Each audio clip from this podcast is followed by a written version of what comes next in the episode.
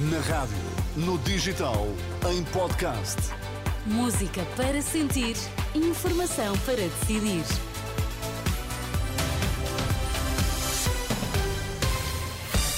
São as notícias das seis na Renascença, com a Ana Rita Borda de Água para já os destaques. Bom dia. Bom dia. Elementos da PSP e GNR voltam hoje aos protestos com vigílias nos aeroportos. Presidente da Assembleia da República diz perplexo com a detenção dos três arguídos no caso da Madeira. Elementos da PSP e da GNR voltam hoje aos protestos por melhores condições salariais.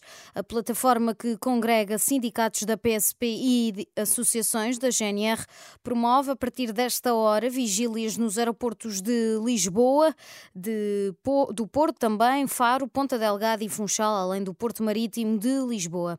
Esta contestação por parte da PSP e, GNR já perdura há mais de um mês.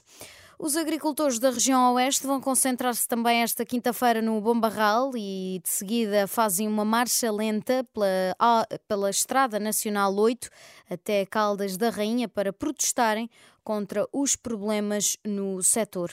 A marcha lenta é organizada pelo Movimento Cívico de Agricultores da região Oeste, um movimento espontâneo criado entre os profissionais do setor na região. O presidente da Assembleia da República diz perplexo com a detenção durante os 21 dias dos três arguídos. Eh, quando, afinal, agora o juiz de instrução conclui que os elementos da acusação não justificavam a privação da liberdade.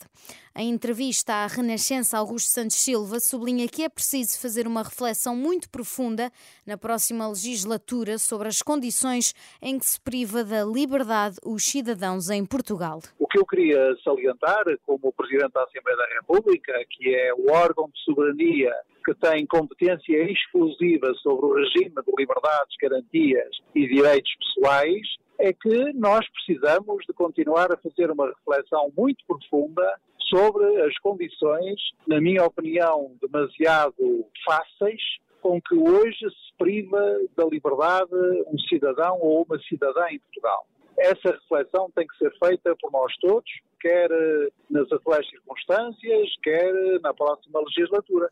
Nesta entrevista ao jornalista Pedro Mosquito, o presidente da Assembleia da República recorda outros casos, como as buscas à sede do PSD, à casa de Rui Rio, mas também os meses já passados desde o célebre parágrafo da Procuradoria-Geral da República, que levou António Costa a apresentar admissão sem que exista notícia de qualquer desenvolvimento.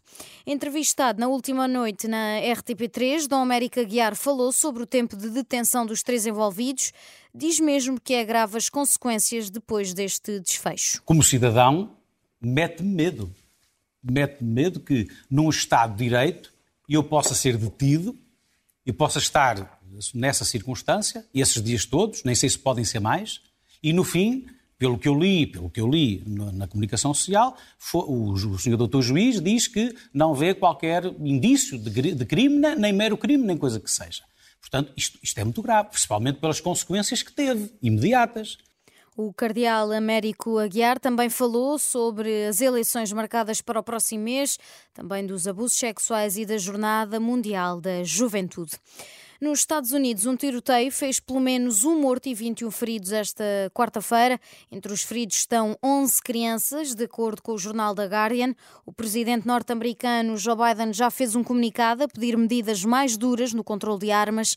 As autoridades dizem que ainda não se conhece o motivo levado a cabo pelo atirador.